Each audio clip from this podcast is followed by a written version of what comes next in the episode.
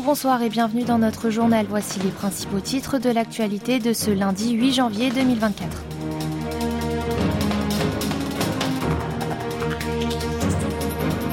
Pyongyang effectue des tirs d'obus pendant trois jours d'affilée.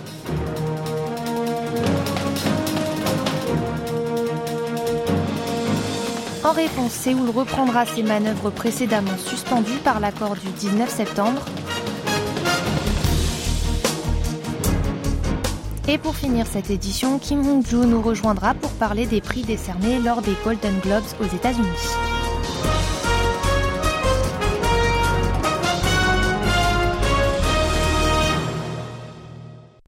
La tension est montée d'un cran entre les deux Corées ce week-end et pour cause, la Corée du Nord a procédé hier vers 16h à des tirs d'obus d'artillerie pour le troisième jour d'affilée. L'état-major interarmé sud-coréen, le JCS, a annoncé que le pays communiste avait lancé pas moins de 90 obus d'artillerie en mer Jaune qui séparent la péninsule coréenne et le continent chinois au nord de l'île de Yeonpyeong. Même si les projectiles sont tombés au nord de la NLL, la frontière maritime intercoréenne, les riverains ont été invités à arrêter leurs activités en extérieur. L'armée sud-coréenne a demandé à Pyongyang de cesser immédiatement toute provocation. Son porte-parole l'a averti très sérieusement, assurant que Séoul prendrait des mesures immédiates, puissantes et définitives. Selon lui, cela ne serait d'ailleurs ni plus ni moins que de l'autodéfense à des attaques ennemies. Cependant, il a suspendu des tirs de riposte samedi et dimanche dernier pour ne pas réagir à toute occasion L'état-major interarmé nord-coréen a, de son côté, prétendu qu'il s'agissait d'exercices militaires côtiers réguliers et que les obus avaient été tirés dans la direction de l'Est. Autrement dit, il aurait tiré suivant l'itinéraire parallèle à la NLL. Le royaume ermite a commencé vendredi dernier des exercices d'artillerie à munitions réelles dans cette zone tampon, une première en 13 mois. Certains obus ont même atteint le site situé à 7 km au nord de la NLL. Les observateurs expliquent que ces tirs répétés nord-coréens auraient pour objectif d'anéantir la ligne limite du Nord que le régime communiste n'a jamais reconnue officiellement. Kim Yo-jong, la puissante sœur du dirigeant nord-coréen Kim Jong-un, a donné son avis sur la réaction du Sud au tir du Nord survenu ce week-end. Elle a d'ailleurs usé d'ironie afin de se moquer de son voisin. Dans un communiqué diffusé hier par la télévision centrale nord-coréenne, la KCTV, la vice-directrice du Parti des travailleurs a annoncé qu'il ne s'agissait pas d'obus, mais de charges explosives et que Séoul avait mordu à l'hameçon que Pyongyang lui avait tendu. Ont également été retransmises des images où l'on voit faire sauter des explosifs dans des champs entourés de montagnes. Le Sud a également riposté, qualifiant les agissements du Nord de guerre psychologique méprisable. Ce premier, doté d'un système de renseignement très performant, aurait déjà vérifié la véracité des allégations de son voisin. Selon une source militaire, les tirs nord-coréens auraient réellement été effectués. Le pays communiste aurait publié ce communiqué pour provoquer des contradictions intérieures en dessous du 38e parallèle et le moral et la fierté des troupes sud-coréennes. Beaucoup pensent que les provocations militaires et verbales continueront. Park Won-gon, professeur d'études nord-coréennes à l'université pour femmes d'Ihwa, a déclaré qu'il était fortement probable que le Nord veuille propager de fausses informations et encourager les théories du complot. Objectif provoquer des conflits au Sud. Selon les estimations, les provocations et une guerre psychologique se poursuivent afin de déstabiliser les différents partis et l'opinion publique à quatre mois des élections législatives prévues en avril. L'armée sud-coréenne reprendra ses exercices militaires qui avaient précédemment été suspendus par l'accord du 19 septembre avec la Corée du Nord. C'est ce qu'a annoncé aujourd'hui le directeur sud-coréen des affaires publiques de l'état-major interarmé le JCS. Lee Song-jun a détaillé que Pyongyang avait violé cet accord environ 3600 fois. Il a même procédé à des exercices d'artillerie pendant trois jours d'affilée la semaine dernière. Le colonel a précisé que les zones terrestres et maritimes spécifiquement interdite aux actes hostiles avait été stipulée en 2018 dans le texte. Selon lui, désormais, elle n'existe plus. Séoul prévoit donc de mener des exercices de tir selon son calendrier au lieu de réagir à chaque bravade de son ennemi. Le porte-parole du ministère de la Défense, John Hagyu, a déclaré lui aussi que les tirs nord-coréens effectués ces trois derniers jours avaient anéanti le peu qu'il restait de l'accord bilatéral. Quant au discours prononcé samedi dernier par la vice-directrice du Parti des travailleurs Kim Yo-jong, il a indiqué que le régime communiste essayait d'empêcher sa population de se détourner de lui et de consolider sa solidarité interne. La Corée du Sud, les États-Unis et le Japon ont réaffirmé leur volonté de coopérer pour lutter contre les menaces sécuritaires qui planent sur la région Indo-Pacifique. Les trois pays se sont réunis vendredi dernier à Washington pour leur première session de dialogue trilatéral.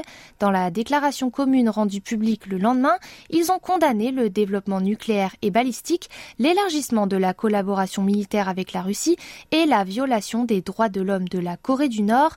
Séoul, Washington et Tokyo ont également mis en avant leur volonté de respecter les lois internationales, dont celle de la liberté de navigation et de survol, et de s'opposer à toute tentative de changement de statu quo par la force dans l'Indo-Pacifique, cela notamment afin de pointer du doigt les revendications illégitimes de Pékin en mer de Chine méridionale qui plus est, les trois alliés ont de nouveau réaffirmé que la paix et la stabilité du détroit de Taïwan étaient nécessaires au progrès et à la sécurité de la communauté internationale.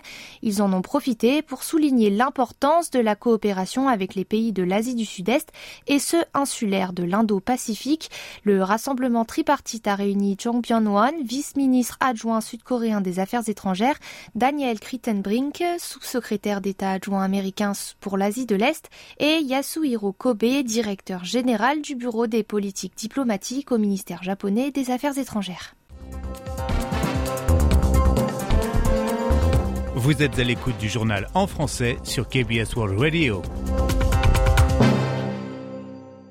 Et nous retrouvons à présent Kim Hong-joo qui va nous parler du succès du drama acharné aux Golden Globes. Acharné du scénariste américain d'origine coréenne Lee Sang-jin a fait sensation lors de la 81e édition des Golden Globes, récompense de cinéma et de télévision américaine. En effet, il a raflé trois des principaux prix dans la catégorie mini-série. La cérémonie a eu lieu dimanche à l'hôtel Beverly Hilton à Los Angeles. Le drama a d'abord été récompensé comme meilleure mini-série. Steven Yeun et Ali Wong, qui interprètent Danny et Amy ont été élus eux aussi meilleurs acteurs et actrices dans une mini-série. C'était la première fois qu'un acteur d'origine coréenne reçoit un prix dans l'une des plus prestigieuses cérémonies hollywoodiennes. Composée de dix épisodes, l'histoire commence par un simple incident dans un parking qui aboutit ensuite à des guerres de représailles. Elle est diffusée sur Netflix depuis avril dernier. Acharné est aussi nommé à 13 reprises aux Emmy Awards Yon, quant à lui, est présent dans la liste des nommés pour le prix du meilleur acteur dans la catégorie mini-série.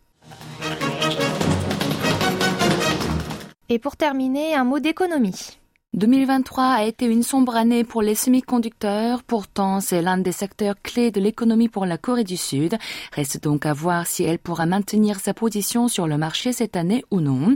La division dédiée à ce domaine chez Samsung Electronics avait accusé un déficit au premier trimestre de l'an dernier. Son déficit cumulé avait ensuite franchi la barre des 12 000 milliards de won ou 8,34 milliards d'euros au troisième trimestre. Le géant sud-coréen avait donc décidé de réduire sa production. C'était une première en 25 ans. Une petite bonne nouvelle toutefois, depuis le deuxième semestre de 2023, les prix et les exportations des semi-conducteurs remontent progressivement. En décembre, le président de la Chambre de commerce et de l'industrie de Corée, KCCI, Che Tae-won, avait même déclaré que le marché des semi-conducteurs semblait rebondir. Cette remontée est due notamment à la hausse des ventes de mémoire à haute bande passante HBM, comprenant plusieurs couches de DRAM. Elle présente une haute vitesse de traitement des données. Kim Yang-peng, chercheur à l'Institut de Corée pour l'économie industrielle et le commerce qui est, a prévu que la croissance du marché de l'intelligence artificielle augmenterait la demande de HPM. Cependant, la concurrence est toujours féroce dans le domaine des puces non mémoire.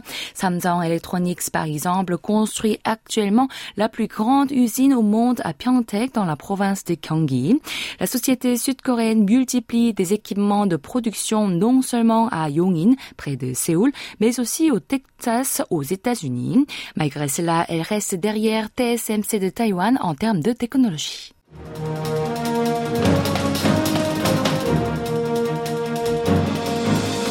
La fin de ce journal qui vous a été présenté par Kim Hong-jo et Tiffany Genestier. Merci de votre fidélité et bon début de semaine en notre compagnie sur KBS World Radio.